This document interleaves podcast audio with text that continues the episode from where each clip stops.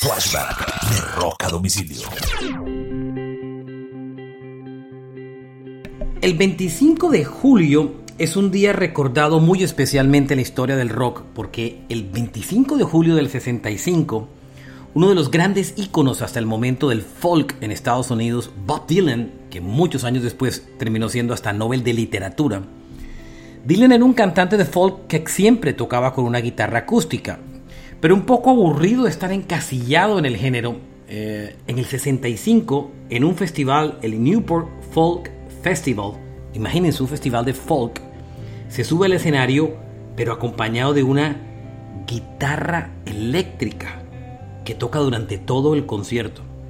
La gente quedó absolutamente sorprendida con lo que estaba pasando. Incluso eh, silbaron y abucharon a Bob Dylan.